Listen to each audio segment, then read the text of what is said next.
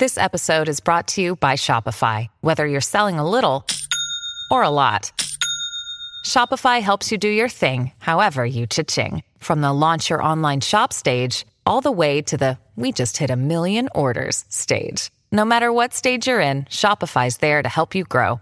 Sign up for a $1 per month trial period at shopify.com slash special offer, all lowercase. That's shopify.com slash special offer. Casero Podcast se hace audio.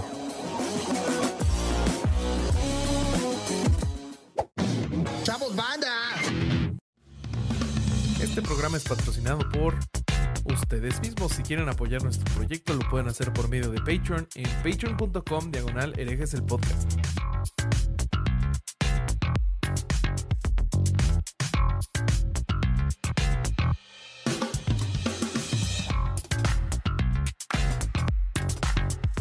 ¿Qué tal mis estimados herejes? Bienvenidos a Herejes el Podcast, un espacio para conocer y discutir tópicos históricos, científicos, filosóficos de actualidad y cultura popular desde el pensamiento crítico y la evidencia disponible, intentando siempre encontrar el humor y el punto medio.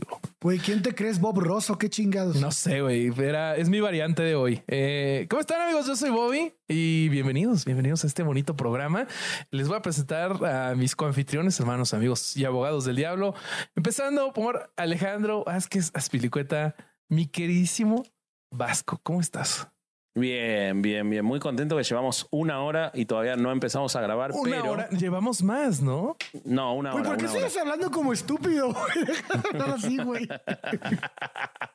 Son- fueron todos los episodios así. Se ve que producir música te limpió los oídos a vos, Durán. Este, pero me, me da mucha alegría porque me enteré unos chismes sabrosísimos de la boda de Bobby Uf, y con sí, eso, sí. Y con más, eso y puedo más. ser feliz. Y sí, mucho más. Pero adelante, presenta a nuestro compañero. Eh, Claro que sí. Eh, te voy a presentar, querido Vasco, al José Antonio Badía de esta leyenda llamada Herejes el Podcast.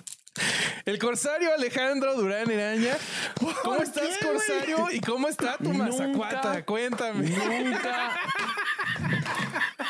Nunca tan apropiado como hoy. Nunca. La verdad, es nuestro Badía. Es nuestro Badía. Hace su propio podcast sin nosotros Sí, como se show. fue. Ajá. Hace música. Tiene su este, carrera musical ahora. Ajá. como show. La ¿Tiene única diferencia. Tiene un pitote como show, Sí, por sí. supuesto. La única diferencia que yo le veo es que Show sí tiene puesto el corazón en leyendas legendarias. En cambio, sí, Alejandro no. solo ve herejes como una chequera para sus proyectos personales. Este, eh, esa, Sí, sí, esa sería la. Y Mira, no agradece, comen, no comen mientras grabamos. No, no, y no es capaz de agradecer. Pero. Nos voy a, nos pero voy a sí. dejar hablar todo el episodio.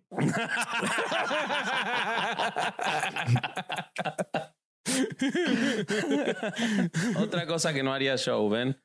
Sí, sí, sí. Este, está. No, yo no, pero- no haría berrinche en su propio podcast que le inició. Este, que es de la alineación original. Este, pero bueno, eh, espero, espero que también que nuestros amigos que ponen en, en el- los comentarios, el episodio inicia en el minuto tal que, que hagan esto. Ya Sí, eso este todavía también. no inició herejes para esa gente. Sí, sí, ahorita seguimos en los chistes de pitos y Sí, así. sí, sí, arrancan un ratito. ¿Vas a Entonces, hablar, ¿cómo Corsario, que te ¿Cómo estás? Corsario? ¿Cómo estás, Corsario? ¿Y por qué este estoy yo también en tu pantalla? Cuéntame. Qué estúpido. Mataría. Podemos en el episodio 200, o sea, cada uno le elige el vestuario al otro. Yo quiero que Bobby, que Bobby se vista va, así en el episodio sí, 200. sí, Sí, No hago. mames, sí te vas a vestir así, güey. A huevo, güey. ¿Cómo Te chingados? amo, güey. Te amo a la vez, güey. Para el episodio 200, Bobby se viste así y él me dice a mí, no, porque si no el corsario se tiene que elegir solo. Vos le tenés que decir a, ah, ya me perdí. ¿Cómo tendría que ser esa triangulación? ¿Ven por qué no inició el episodio todavía? si, yo, si yo le dije a Bobby, Yo le Bobby digo le al dice al corsario. y el corsario me dice a mí. No era tan difícil. Ahí está. No era tan difícil. No, la verdad que no. Bendito el derecho, güey. ¿Sabes qué necesito? Necesito un meme de Vasco con, con un montón de cálculos matemáticos. Lo vas a tener seguro. Sí, sí, sí, sí, sí, sí. Y dijo, Vasco calculando cómo es la triangulación de Me perdí, me perdí en serio, ¿eh? O sea, no había forma de que lo sacara. Iba de vuelta, lo dije la primera y lo iba a decir mal de vuelta. Se siente bien gacho eso, ¿no? Cuando entras como en Sí. una espiral sin salida y, y no Sí, puedes, sí, no puedes hablar. me, me ha pasado, güey. Se siente bien gacho, güey. Ay, Dios. Ay, qué bueno. Pero es que, güey, yo no le tengo miedo a ese tipo de ridículo. Porque, por ejemplo, una de las ideas que tengo, como me quitaron mi filtro de la Virgen Bowie, estoy pensando en conseguir un manto real de, para ponérmelo y maquillarme y así hacer mis historias de Instagram. Güey, pídeselo a Dama G. Dama G tiene uno bien chingón. Ah, sí. Ah, le voy a preguntar de dónde lo consiguió para hacer a la Virgen Sí. real. Entonces, pues, Pero tú tienes que buscar el del Sagrado Corazón de Jesús, no el de la Virgen. es que estaba pensando ya hacerlo de Virgen Virgen. Ah, ya, ya. Ok, pero Ya, Guadalupana, sí, sí, sí. ¿verdad? Huevo. Ob- obviamente. Sí, Ah, sí, sí. Muy bien. Sí, sí, sí. Está bien. Yo Porque pensé que cuando así- dijiste que no le Ajá. tenías miedo a esas ideas estúpidas, te referías a no poder hacer una triangulación como cuando vos dijiste que eh, la humanidad hace cinco, hace tres mil años no sabía, no había nacido, no había dije- aparecido. Cuando dije que, que, que dije que, que qué país era el Israel. El, Corea, el Jerusalén Corea, de güey. Asia, dijiste.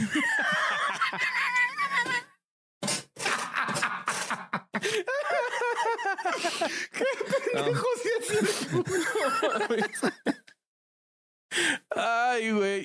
Ojalá que alguien un día me haga una compilación de mis estupideces. Ay, No, la gente hace clips para otras cosas, para esas que estarían buenas. no. Pero sigamos adelante, por favor.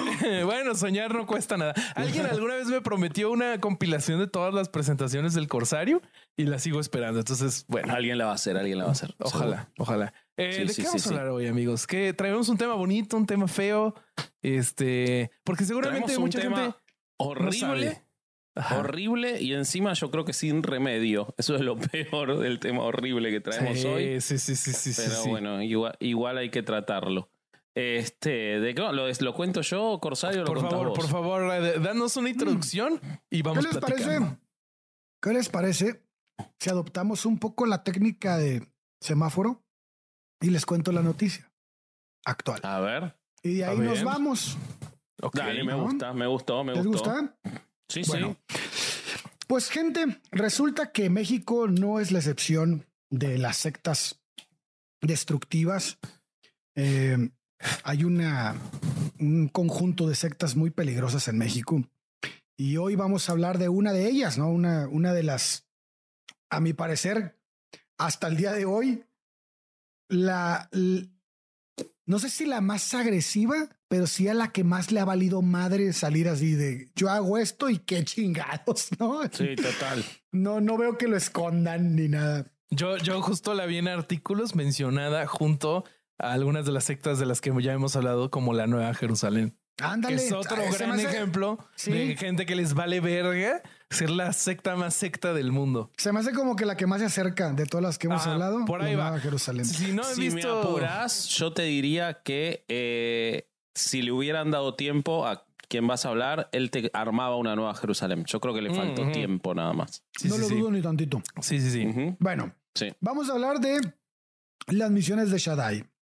Eh, una secta destructiva que está en Chiapas, que es que uno de sus uno de sus gra- o, o- o graciosadas, una de sus cosas que uno de sus deportes es explotar a sus feligreses, De ¿no? sus hobbies. de sus hobbies. Sí.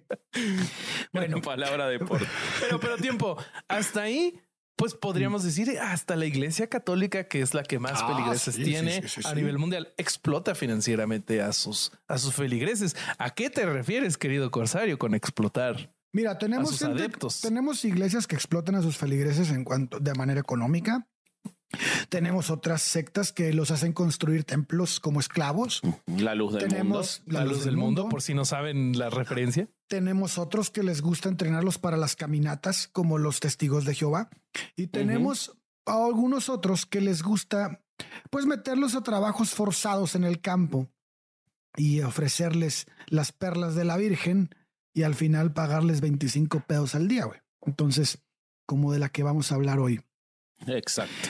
El Uf. punto es que, eh, ya que esta secta, además de engañar a sus adeptos, los priva de la libertad, eh, esta secta se inició en Chiapas mm, hace 20 años aproximadamente. Por Sí, más o menos en 1999. Más o menos, así es. Por un personajazo que no le pide nada a cualquier, este, ¿cómo se llamaba el de, el de, el de los mormones vasco? Este, Ah, Joseph Smith. No le pide Smith. nada a Joseph Smith. Y su nombre Young también. es- ah, también. Su nombre es Daniel López Toledo. Acá Él- vamos a dejar la imagen de Daniel López Toledo que la va a compartir Isaac porque lo conocemos y amamos. A Isaac, Él- no a Daniel López Toledo. Ah, sí, sí, por favor, qué bueno que lo precisaste. Este, bueno, él, él es, él era, era, gracias a, a Sagan, él era el líder de, de esta secta y le prometía a la gente, entre otras cosas, un futuro mejor, una, este, una estabilidad económica. eh, y, y bueno, entre eso y, y varias promesas más que les hacía a la gente que tenía menos recursos, ¿no? A la gente más fregada económicamente, a la gente este, con más limitaciones, a esa gente es a la que él manipulaba y atraía a su, O sea- a su, a su organización coercitiva. Dime, va. Si, re- si revisamos el queridísimo modelo Byte de nuestro querido Steven Hassan, eh, a- ir sobre la gente en posiciones vulnerables es una característica fundamental de las sectas. Recuerden, amigos. Sí, exactamente. Y Exactamente. entonces, y, y entonces uno, muy buen punto, pero uno pensaría, bueno, ¿cuál es la diferencia entre, entre una organización delictiva que agarra a la gente y la priva de su libertad y la pone y la, y la Claro, que fuera ¿no? un, un secuestro masivo en el cual no los dejaba salir y los sometía a golpes y los Así reducía es. a la esclavitud y prostituía a menores de edad y le pagaba dos pesos a los niños. ¿Qué diferencia habría entre eso como grupo delictivo y nuestro amigo Daniel López Toledo? Bueno, que nuestro amigo Daniel López Toledo traía un discurso de religiosidad y, y decía, pre- hablaba de predicar la palabra de Dios y esta era la manera de atraerlos. Entonces aquí se cierra como el, el, el círculo sectario, ¿no? El te voy a traer a atraer a mi, a mi círculo con una idea, una ideología que te voy a inculcar y que al final vas a terminar haciendo lo que yo diga, como yo diga y cuando yo diga, ¿no?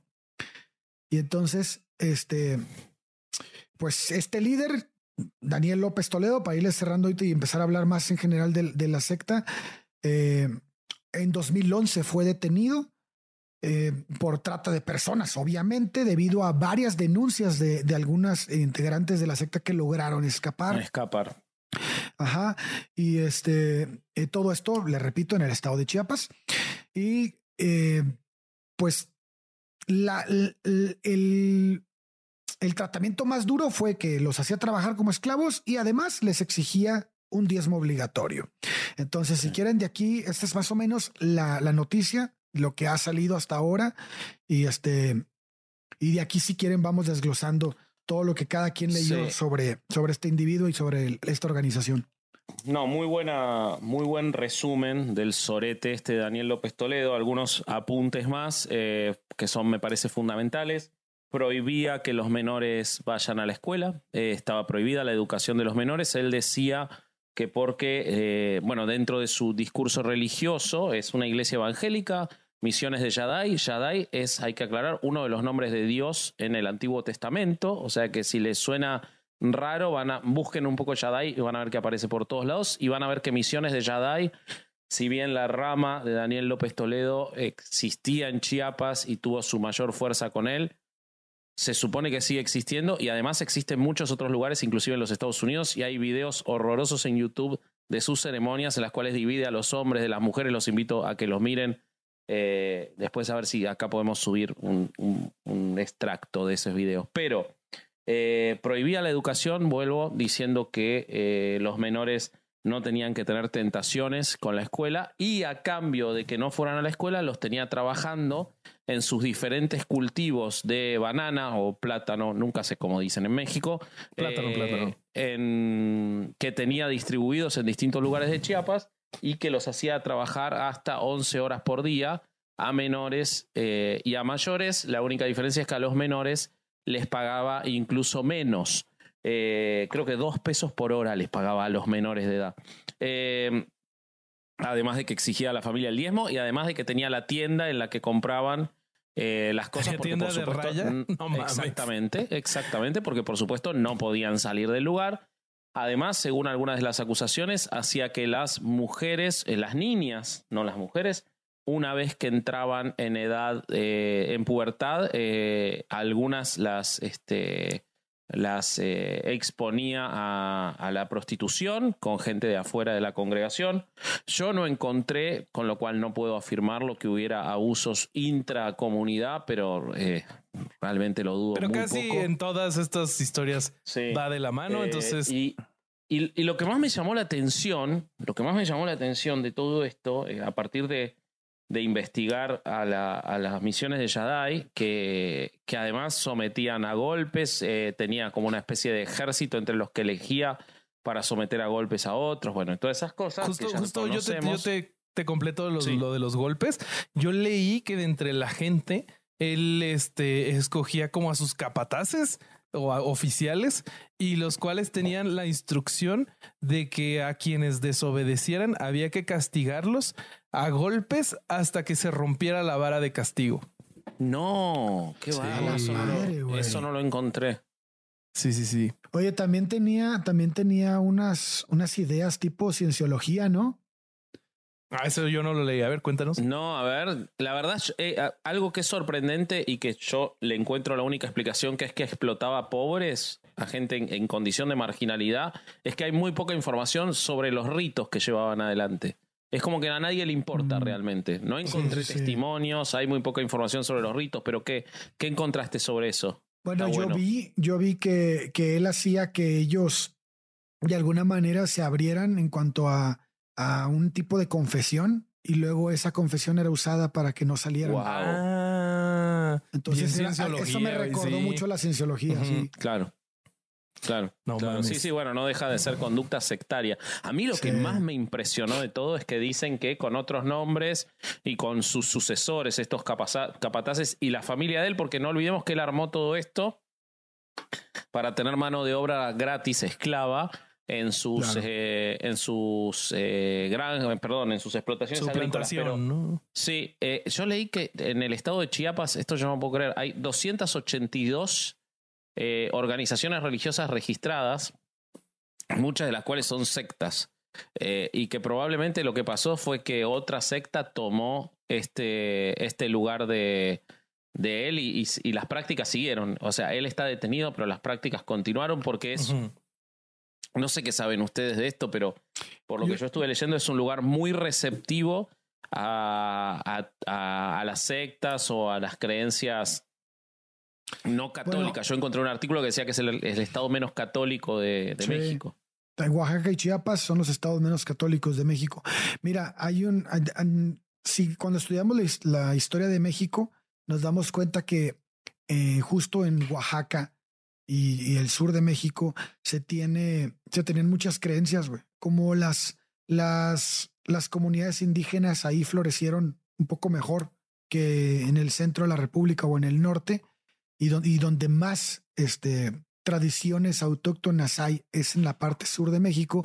Entonces se da mucho a, este, a, una, a un sincretismo entre las creencias eh, del, del México prehispánico y las creencias de, de, este, de la religión católica.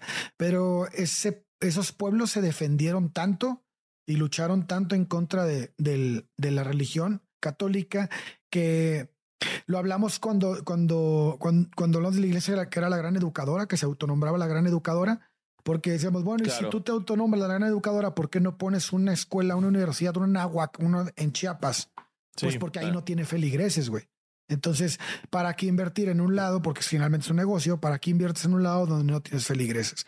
Entonces, y además que la discriminación hacia el indígena es muy dura, ¿no? También por parte de la iglesia.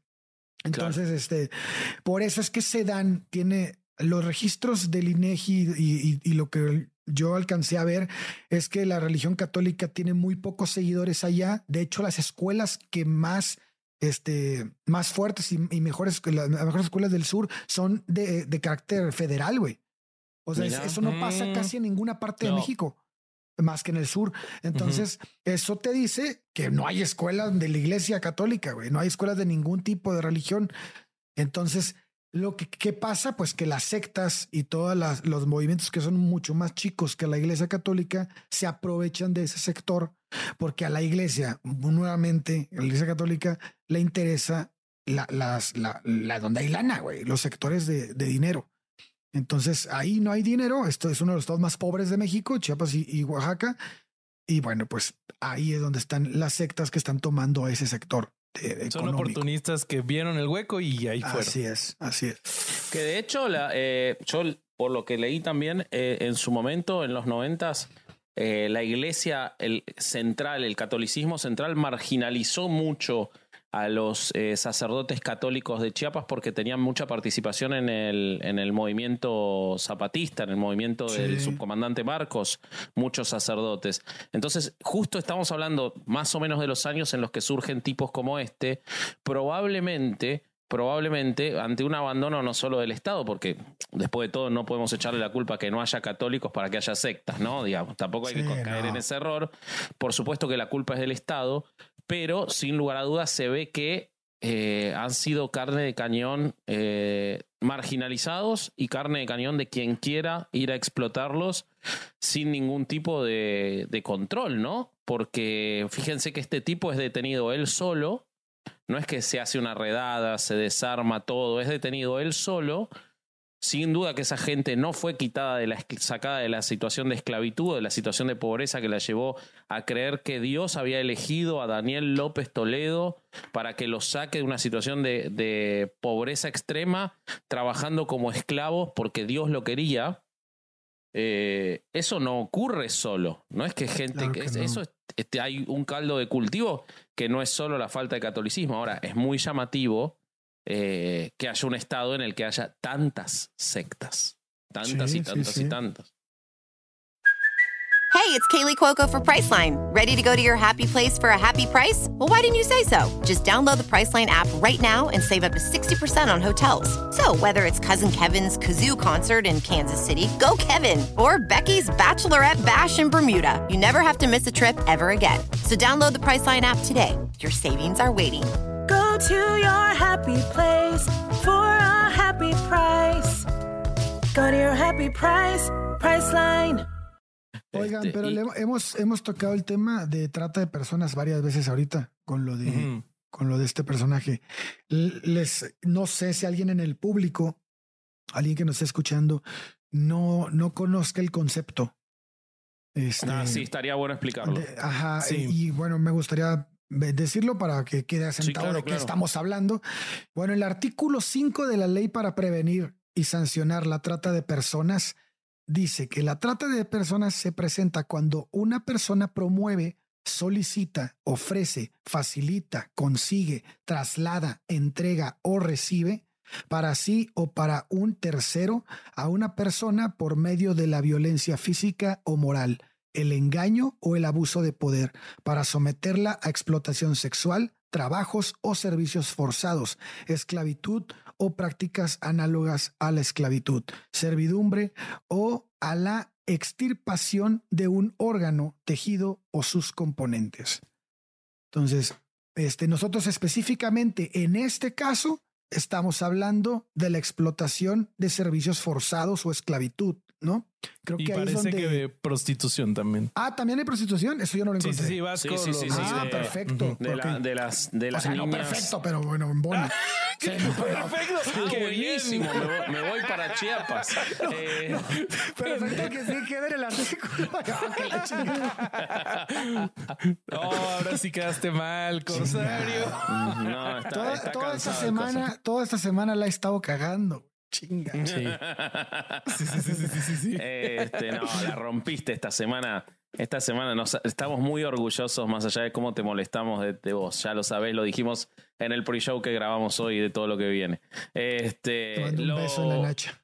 lo que a mí me, me horroriza es eh, que el tipo, por ejemplo, entre otras cosas, él, según el artículo que yo encuentro, vos fuiste muy generoso cuando hablaste de 25 pesos. Yo encuentro que llegaba a pagar hasta un peso con 70 la hora No. de trabajo. Sí. Eh, no, tiempo, Bueno, yo, yo, te, yo te puedo aclarar ese, ese punto porque a mí también me llamó la, la atención.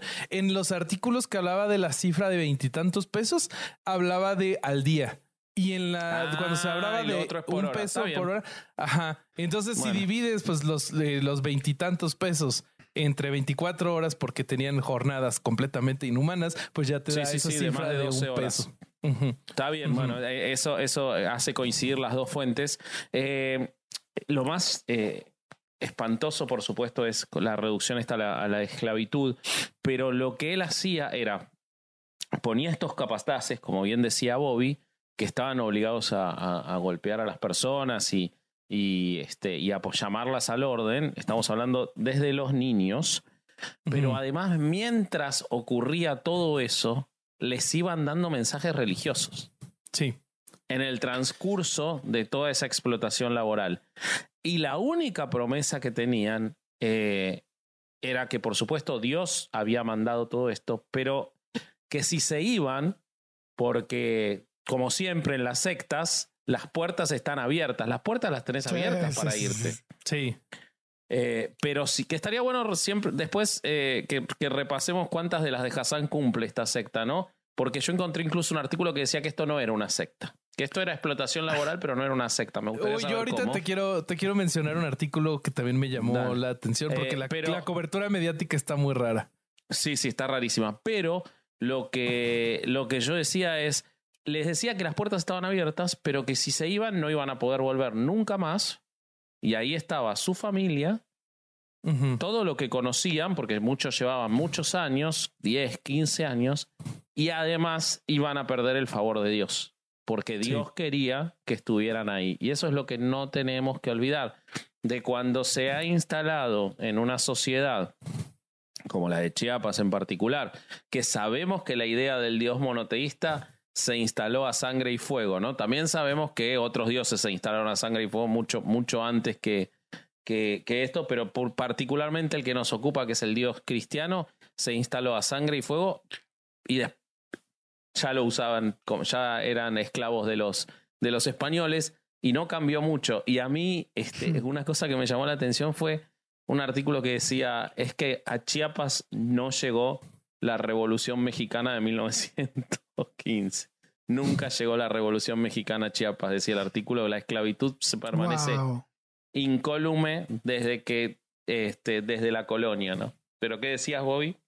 Eh, lo que decía es que a mí me extraña mucho la, la cobertura mediática de, de este caso, porque cuando le empezamos a platicar, pues nos emocionamos porque vimos un montón de artículos y de repente que, que platicábamos ahorita es que, pues en realidad son los artículos repiten mu- mucho la información y, y como que todos son de una fecha y, y nunca más volvieron a salir más artículos. Entonces a mí lo que me horroriza es que cómo puede ser que vivamos en un país o en un continente, en caso de Vasco, en donde se haya descubierto un esquema de secta donde tenían prácticamente esclavos y esclavos, esclavas sexuales Sí, sí. y, y que no sea una noticia Y que, que niños rompa quitados todo. de la escuela y todo, sí, sí, ¿no? sí, y no sea una noticia que, que para un país. O sea, eso no, no me cabe en la cabeza.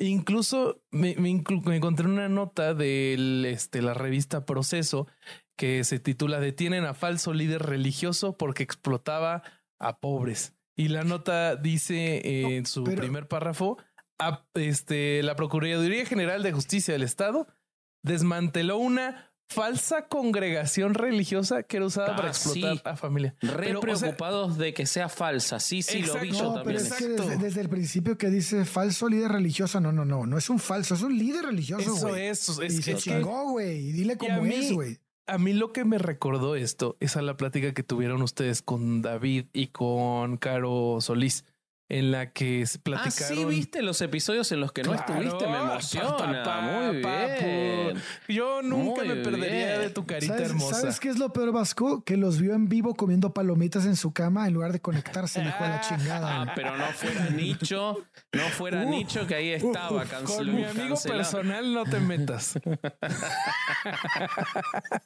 Pero no, o sea, lo que, lo que digo es, es que esto me recordó mucho la parte de la conversación en donde David te plantea, les planteó la, la idea de que, pues en realidad, la ley específica eh, antisectas sí tendría una utilidad. Y creo que este sería un caso donde si, si se tipificara que una secta puede ser eh, la mayoría de las veces peligrosa, yo quiero pensar eh, de manera optimista que existe, existiría en un mundo ideal la oportunidad de que las autoridades vigilaran este tipo de instituciones porque más frecuentemente que no son muy nocivas y son así de nocivas. Pero además con patrones que se repiten, ¿no, Bobby? O sea, es Siempre. como. eh, eh, Es que esto es, la, esto es la luz del mundo. Esto es bueno, este. yo ahora, ahora Nueva Jerusalén. Quiero, quiero entrar en Nueva Jerusalén, obviamente en términos metafóricos. No, no quiero Sí, entrar no mames. nunca en Nueva Jerusalén. Pero a ver, Por ¿cómo favor. quieres entrar? Además- ¿Por, por además, la sí, puerta o por avioneta? No, no, no. Si este pendejo entra por la puerta capaz de, capaz de que dicen que es Moisés y ya no sale, pendejo. Ya lo agarran ahí, Se vuelve- lo meten a la chingada, güey. Se vuelve el nuevo líder. Sí, sí, sí, güey, sí. No, no mames. Este, pero eh, antes, antes de, de- de- de ir ahí, yo esto lo vi, ¿sabes a quién muy similar? Eh, que fue tu ejemplo para explicar originalmente en herejes y funcionó muy bien. Eh, en realidad no fue el tuyo, lo llevó Lola, pero bueno, se eligieron tres, tres, eh, tres eh, ejemplos y fue Jonestown. Sí. En el episodio de las sectas que hicimos, que hicieron, perdón, eh, en la primera temporada de herejes, Estabas ahí, estabas ahí. se, en espiritualmente nuestro estaba. corazón. Se tomaban tres. Ustedes no tienen corazón, ninguno de los dos. Ninguno de los tres. Eh, Durán, ti- tomaron- Durán tiene menos porque no nos agradece. se tomaron eh, tres eh, ejemplos que fue, eh, corregime si estuve mal, si estoy mal, Herbalife, Sí, estás mal. Jonestown y cuál fue el tercero que no me acuerdo que dijo Ale. Los Y mormones, es verdad. Bueno, eh, cuando vos explicaste Jonestown, o cuando Lola explicó Jonestown, vos ibas eh, introduciendo todos los, los puntos de lo de Steve Hassan y Jonestown co- arranca como un culto religioso en Los Ángeles y bueno, Nueva York, no me acuerdo dónde ahora, y después se muda a, a- a Suriname o a no me acuerdo cuál de los Guyana este, de la Guyana francesa y empieza una explotación en la que lo principal era el trabajo agrario en una situación de dificultad muy grande y mientras más grande era la dificultad de ese trabajo agrario más fuerte tenía que ser el trabajo del líder sectario y de su ejército de gente armada para que la gente no se quisiera ir, porque incluso la gente que trataba de irse por la selva. Sí. Yo veo muchas similitudes con esto. O sea, y entonces cuando vos decís, ¿cómo puede ser, si lo de Johnstown terminó tan mal, que haya otro tipo que sin duda sabe que ocurrió lo de Johnstown? Porque si hay algo que no podemos negarle a estos líderes sectarios es que no conozcan a sus antecesores, saben todo, estudian, no es casual. Se conocen entre pares. Exactamente. ¿Cómo puede ser que repitan el esquema? Y uno tiende a pensar que esta puede terminar igual, ¿no? O sea, porque siempre pueden terminar en un suicidio masivo. ¿Qué es lo que los lleva a creer que tienen tanta impunidad para repetir un esquema que ya ocurrió, que ya fue objeto de, los, de la atención mediática, de todo, ¿no? Creo que lo que los lleva a eso es que podemos ver la falta de, de justicia que hay en este tipo de casos. O sea, cuando, ¿cuántos casos conocemos de que se desmantele completamente una secta y que, y que las víctimas y adeptos sean rescatados eh, en su totalidad o en su mayoría. O sea, por el trabajo de Pablo Salum y, ese tipo de, organizaciones podemos empezar a ver ahora eh, que, ya el, consciente colectivo es, lo tiene más en cuenta, pero pues es que si ves que, que hay tanta impunidad, pues ¿qué te, ¿qué te está deteniendo de hacerlo? Solo tu propia moral y, y tu propio sentido de, del bien y del mal. Entonces creo sí. que uh -huh. es una tierra de nadie, es una tierra sin justicia y ve esta gente horrible, ve eh, campo libre y, y, va. Que lo que dice eh, lo que dice Bobby Ale es un poco lo que hace que exista una nueva Jerusalén, ¿no? Porque dicen, y bueno, ya hicimos esto, ¿por qué no le vamos a poner murallas y, y tipos armados en la puerta, no? Y una narcopista a la verga en medio. Sí, güey. Sí, el, el, este. La impunidad, ¿no? La impunidad que creo que viene justo de eso que hablábamos en ese, en ese episodio, en ese sí, pues en ese episodio con, con David, en donde como que aterrizamos la idea de la, de la, de alguna ley antisectas, ¿no? Porque el hecho de tipificar algo así y encerrarlo y decir esto es, cabrón, puede ayudarte a separar del hecho de que hay una libertad religiosa, güey. O sea, la gente, sí. la gente realmente cree que mientras sea una religión, como hay libertad mm. de religión, entonces puedes hacer lo que quieras dentro de tu religión. Ajá. Y hasta cierto punto se ve que funciona, güey, porque pues la, el gobierno no hace nada. O sea, tiene que como que está ahí en si me puedo meter, no me puedo meter, hasta dónde puedo, eh, cuál, cuál, cuál es el límite, güey, que, que, que, si ellos están ahí adentro por, por, por opción, por este, por, por su propia voluntad, todo esto creo que terminaría, este, que, que debería de haber suficientes Justo este, rasgos legales como para decir algo está pasando mal ahí, ¿no? Justo. Pero, claro. pero ya que no los hay, güey, puta madre, pues sí necesitamos. A ver, cabrones, esto no se puede hacer, güey, se acabó. Hazle como quieras. Puedes rezarle a un santo en tu capilla, pero no puedes tener a un niño arando el, el, el, el campo porque po, po, como purificación para entrar al cielo, no seas mamón, güey, ¿no? O sea, hay que poner sí. un límite a eso, güey. Sí, sí, sí, esto, totalmente. Esto que dices, Corsario, de, de pues, tipificar. A la verga, no sé hablar. Eh, me, yo me encontré las declaraciones de nuestro sacrosanto presidente Andrés Manuel López Obrador de hace unos años, cuando se le cuestionó sobre la venta de niñas en comunidades de Guerrero. Ah, sí, güey. Ahí este señor pidió no estigmatizar a las comunidades indígenas del país. Comentó que estos hechos se dan desgraciadamente en todas las clases sociales. Durante su con conferencia matutina y tras una pregunta expresa, AMLO señaló que esta idea de que en las comunidades indígenas suceden estas cosas y que se cometen hechos eh, de barbarie no debe prevalecer. El mandatario continuó diciendo que esta idea no corresponde a la realidad y que es bastante clasista y racista y no es un asunto generalizado. O sea, este güey, esta es mi interpretación de lo que pasó, prefirió no meterse en las cuestiones de usos y costumbres y pues en una de esas hasta religiosas, porque no está definido, o sea, no sé, es, es, algo que me vuela la cabeza, que, que no bueno, podemos... para él es más fácil arrasar con los territorios sagrados con un tren y entonces ya sabe que no va a haber nuevas, este, nuevas agrupaciones religiosas que utilicen esos lugares. Él es más pragmático. Sí, Él sí, dice, sí, no me voy a meter con eso, pero si tiene un tren en el medio, no puede haber este güey, como que en este sagrado. cenote, este cenote lo podrían hacer, uh -huh. usar para hacer sacrificios o un templo. Exacto. Mira, le pongo unas vías y se acabó. Aquí ya no va a haber este. exactamente, exactamente. Eh, yo encontré estoy, un artículo. Estoy muy ofendido de cómo están hablando de mi presidente. Yo estoy muy ofendido de que estés muy ofendido. La verdad. Cálmate, Arjona.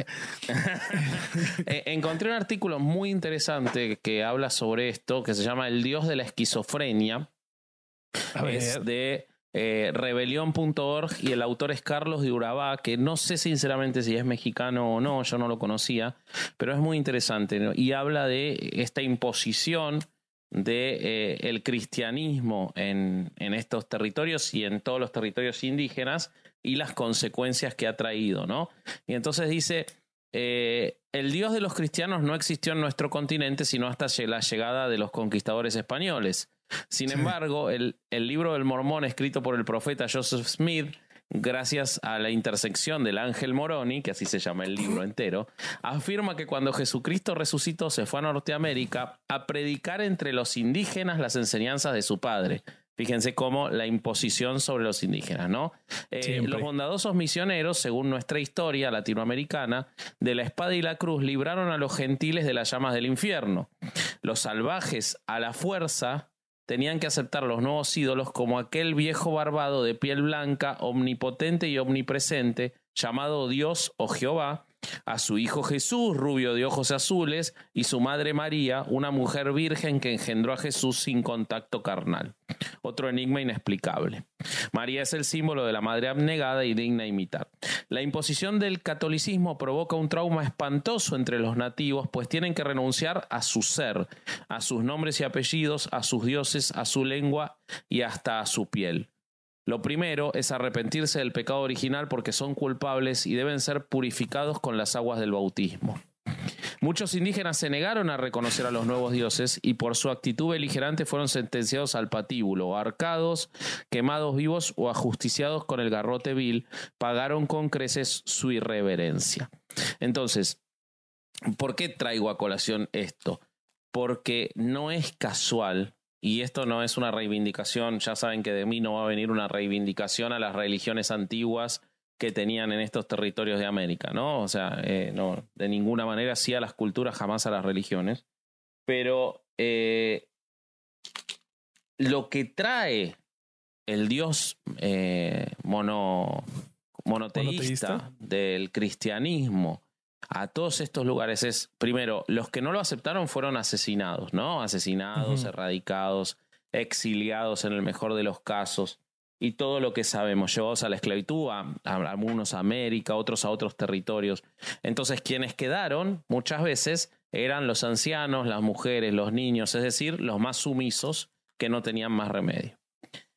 Entonces vos no solo metés la idea de la religión, la religión es lo secundario. Vos lo que metés es la idea de la esclavitud, lo que metés es la idea de la trata de personas. Todavía hoy en la Argentina, para no hablar de Chiapas y para no hablar siempre de México, en este momento, mientras nosotros grabamos esto, no, en este momento no, porque es la casi la, la una de la mañana, pero más en horarios normales donde la gente hace estas cosas, hay una campaña de las en las provincias del Chaco, y, Santiago del Estero principalmente de los indigenistas, eh, son algunas de las provincias con más población eh, autóctona indígena del, del país, de la Argentina, para que se termine una práctica que sigue existiendo hoy, en la cual los patrones eh, europeos descendientes de, de, buena posición económica se sientan libres de abusar sexualmente de las niñas indígenas desde que tienen 12 años, 11 años, o sea, desde que entran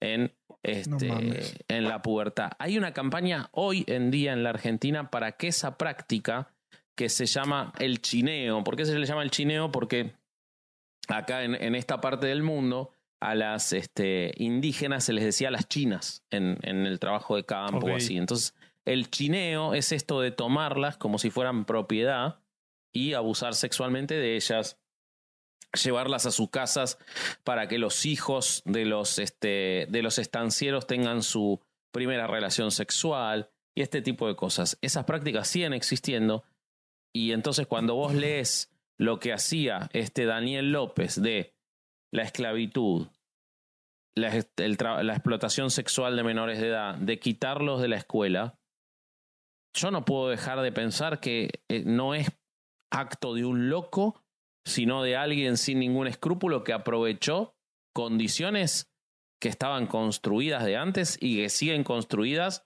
para que aparezca otro Daniel López Toledo en el mismo lugar y haga lo mismo.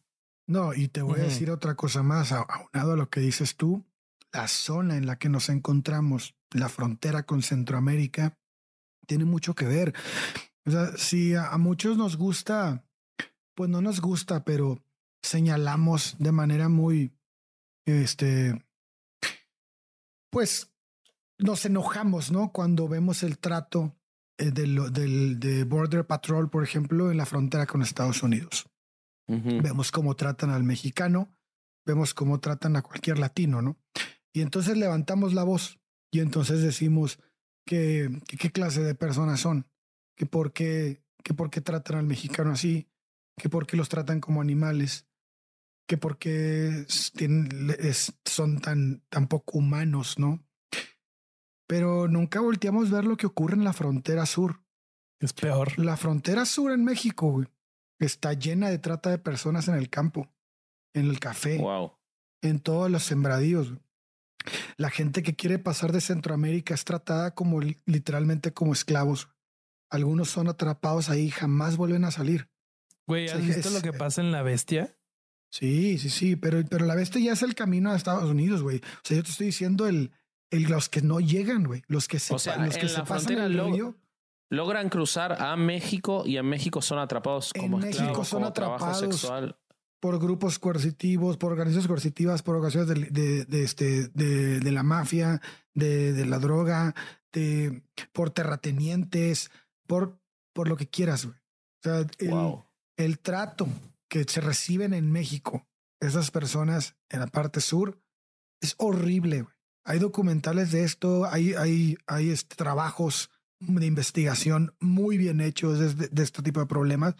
Y entonces encontrarte una secta que hace este tipo de cosas, pues es, es una secta que se adaptó al status quo de alguna manera que hay ahí. Sea, porque dice, a ver, si esto se hace así, entonces lo puedo adoptar así. ¿Cómo voy a traer gente? Ah, pues tal vez de esta manera. No, tal vez no tengo armas, tal vez no tengo esto o el otro, pero puedo convencer ideológicamente, ¿no? Claro. Lo, lo que te- lo que les iba a contar de la bestia, para nada más para que la gente se dé una idea de, de la brutalidad que vive la gente que está intentando migrar hacia Estados Unidos a través de México, es que la gente cuando logra subirse a la bestia muchas veces se suben encima de la bestia. No, no en un vagón, encima de los vagones.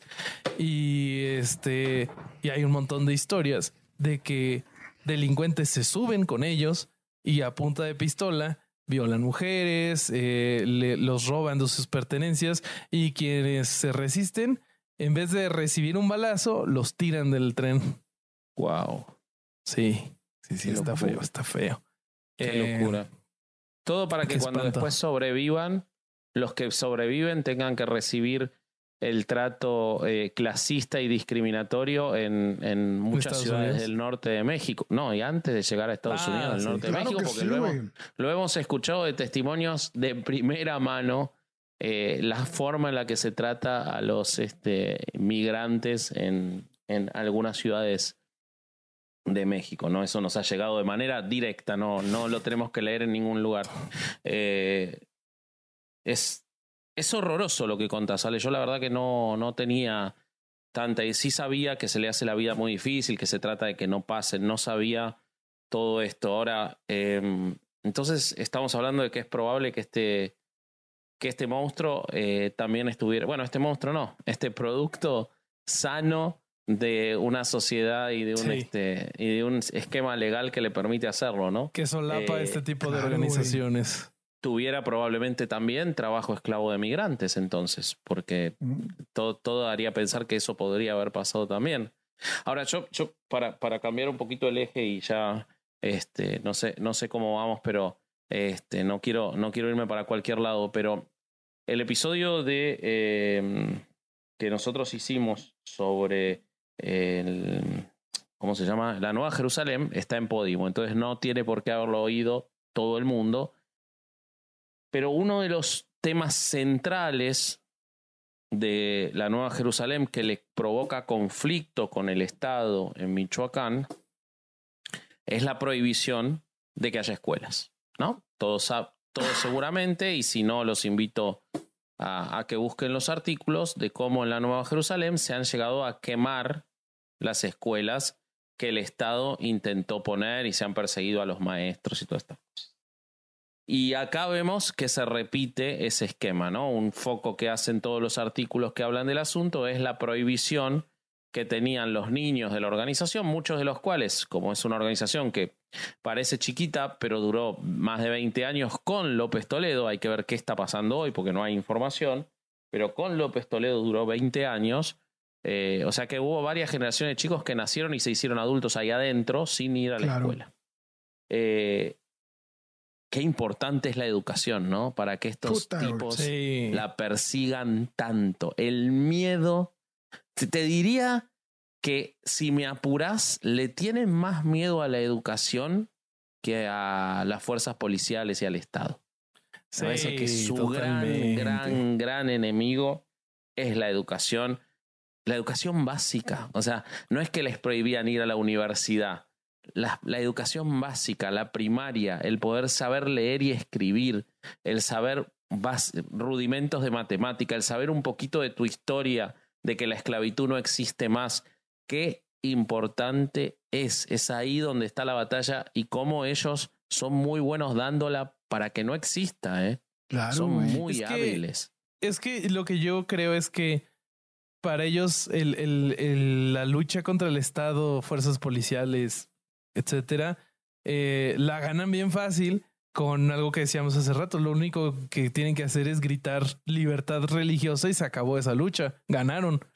En cambio, con la educación de cada individuo, con eso no pueden. Por eso tienen que eh, inventarse sus propias escuelas o, quemarlas de, de, este de plano para que no pueda tener el individuo las herramientas para salirse de, ese tipo de, de organizaciones coercitivas.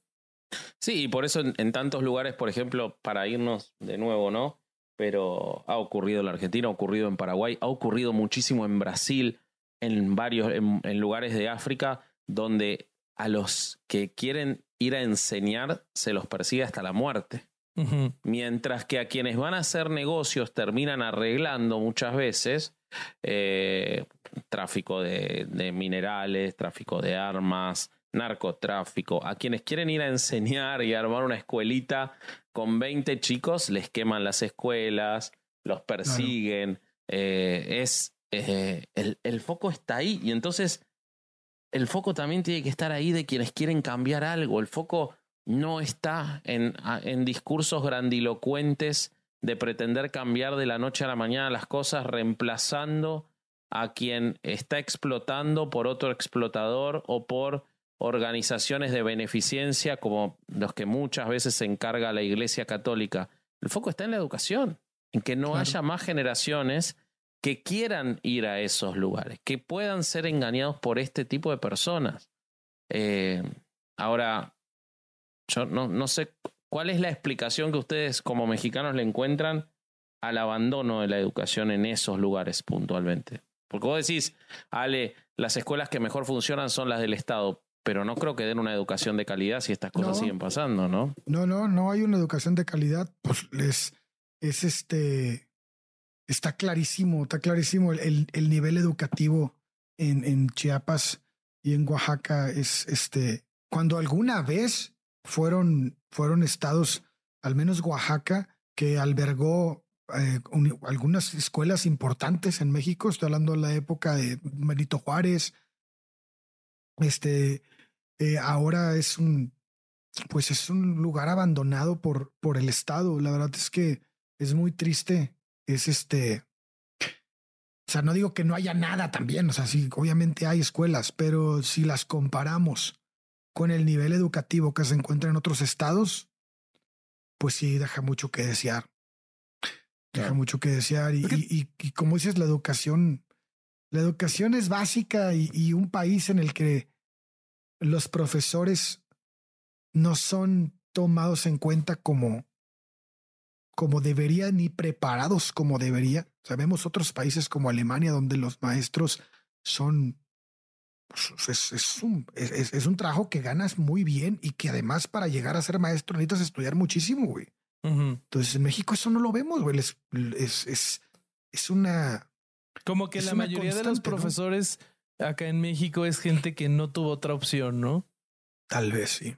No todos, ¿verdad? Debe de No, haber claro sus- que no, no todos. pero- Hay pero muchísimos sí. profesores que tienen muchísima vocación y lo hacen muy bien.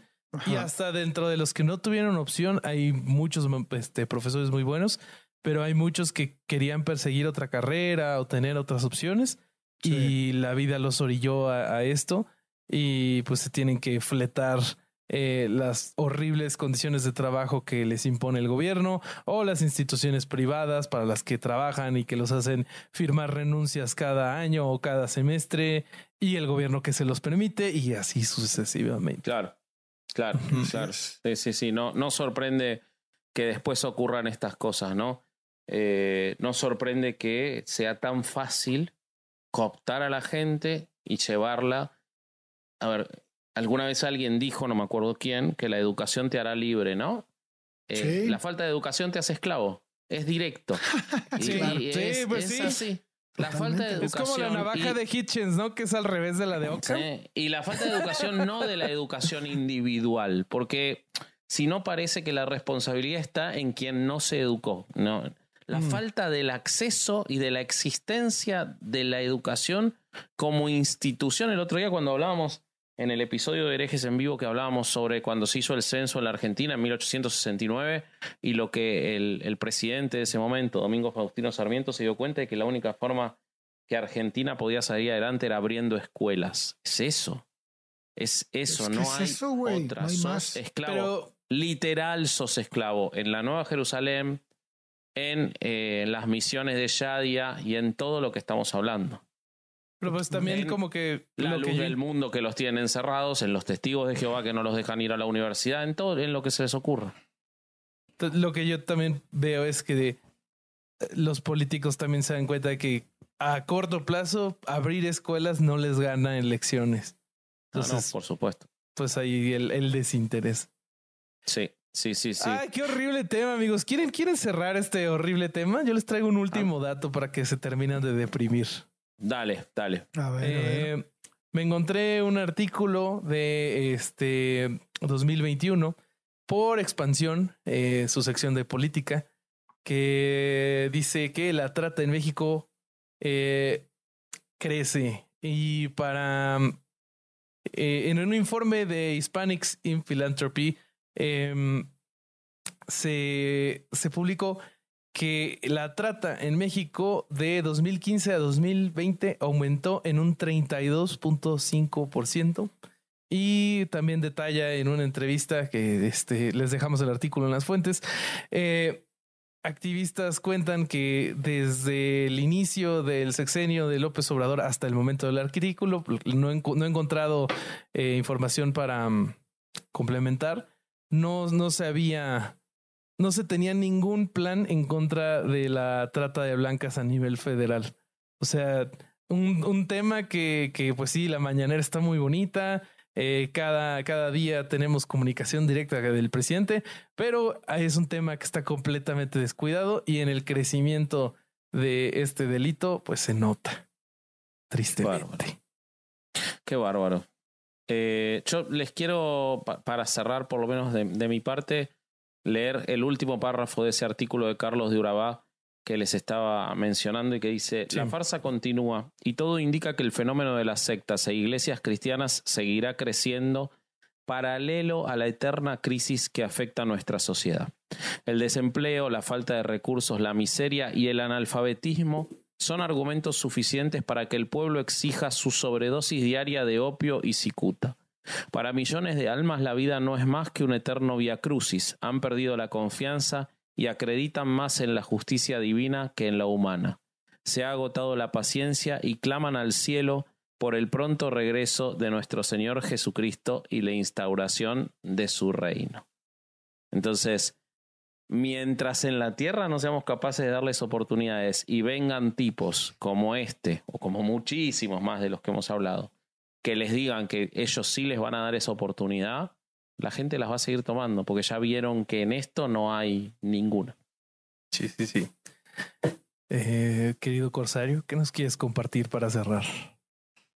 Yo quiero compartir que, que para poder entender lo que ocurre en nuestro país, porque no solo es este sector del que estamos hablando, no es solo, No, no es solo este lugar, no es solo, vaya, ustedes que han seguido a herejes saben perfectamente de qué me refiero, ¿no? Es la gente que nos escucha, saben que en Guadalajara ocurren cosas, en Ciudad de México ocurren cosas, en Puebla, en, vaya, en Chiapas, Oaxaca, Tamaulipas, en todos lados. La única forma en que podemos advertir este tipo de situaciones es dejando de, de leer lo que confirma nuestras opiniones. Ah, claro que sí. Eh, tenemos que buscar aquellas posturas que van completamente en contra de probablemente todo lo que hemos creído a lo largo de nuestra, de nuestra vida. Y, y quiero que piensen en, en algo que para mí es una máxima que, que este, alguna vez se lo contesté a un, a un conocido que me, que me dijo que cómo era posible que yo hubiera cambiado tanto de opinión si había ido a un seminario, si había estado tan cerca de la religión. ¿Cómo era posible que, que, que mi inestabilidad mental estuviera en ese nivel? Y yo le contesté que lo más triste que se me podía hacer a mí era que alguien pensara igual que como pensaba a sus 15 años. Entonces, si ustedes... alguien si- haga, necesito que alguien haga un clip de esto con la canción Turn Down for What.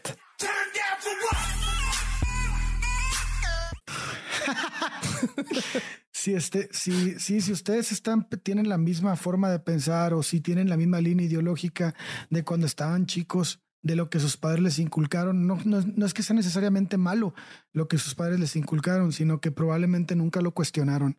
Y una de las razones por las cuales este tipo de organizaciones y este tipo de gente estúpida existe en nuestro país y logra este, manipular y manejar a su antojo hasta llevar al punto de una trata de personas o, un- una trata sexual, lo que ustedes quieran, este, es por eso mismo, porque no nos cuestionamos, porque, porque seguimos el, el paradigma que se nos ha inculcado desde que estamos chicos.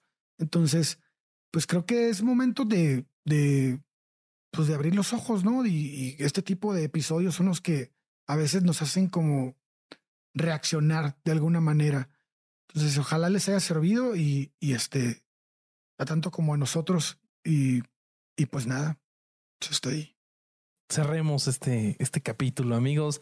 Vendiendo, por supuesto que sí, porque Herejes está en Podimo y este les tenemos un ofertón, porque por 99 centavos de dólar pueden escuchar nuestras dos temporadas exclusiva, eh, exclusivas junto con los episodios, episodios extra. Güey, no puedo ni hablar. Eh, te- también estamos en Patreon para que apoyen este bonito proyecto.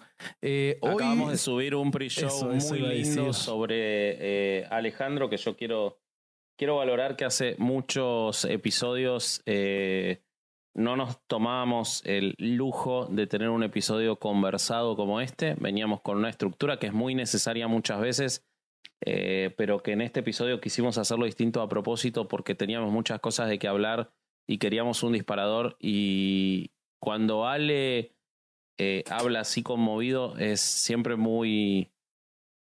Son episodios muy especiales. Entonces, nada, quiero valorar eso. Ale habló sobre todo su eh, inicio, reinicio en la música en ese, en ese pre-show de, de Patreon. como un sin y libros de muy Durán. lindo.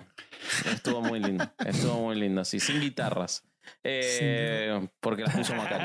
Eh, y, ¿Y qué más tenemos, Eh, Roberto? tenemos playeras en staymetal666.mitiendanube.com y estamos en redes sociales. Ya tenemos TikTok. entonces búsquenos Sí. también en TikTok.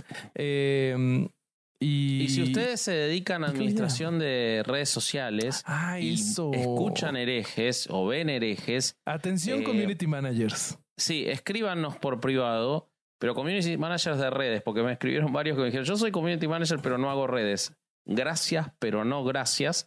Sí, Es más- necesitamos más de, redes sociales. Así que estamos, estamos contratando. We are hiring. Así Sí, que sí, sí. este, escriban. Escríbanos por a la privado. secta Exacto. Manden que un sí mail le va o a pagar. escriban. Que sí le va a pagar. a Instagram. Sí, esta sí va a pagar Sí. menos de lo que pagaba López Toledo, pero va a pagar eh, y por más horas y en peores condiciones. Sí, sí, sí. Eh, Y bueno, somos eh, corsario.hereje, vasco.hereje, Bobby.hereje. Sí. Hereje es el podcast en todos lados. Necesitamos a alguien que administre ese en todos lados. ¿Y qué más, Robertín? Eh, solo quiero decir que me perturba un poco ver al Corsario tan triste junto a ese, esa piñata tan feliz. Hay, una con- hay un contraste muy fuerte. Sí, sí, sí, sí. sí. Sí, es cierto, güey. Le he hecho piñata así. Güey, esa piñata Pero eres fíjate, tú, güey. Soy yo, lo blanco. Totalmente, Lo blanco que Píntale es el. lentes, píntale lentes, por favor. Lo Fíjate lo blanca que es la piñata. Claramente es esclavista. Esa, esa Claramente. piñata. Claro, claro, claro. Esa piñata está nada de empezar su secta. Sí, sí, Ah, sí. sí. huevo. Bueno, pues vámonos de aquí porque este fue otro domingo de no ir a misa y escuchar herejes el podcast. Venga. Adiós. Bye. Adiós.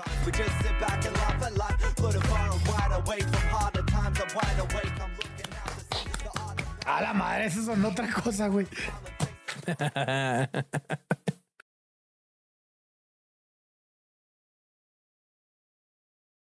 ¿Estás listo para convertir tus mejores ideas en un negocio en línea exitoso? Te presentamos Shopify.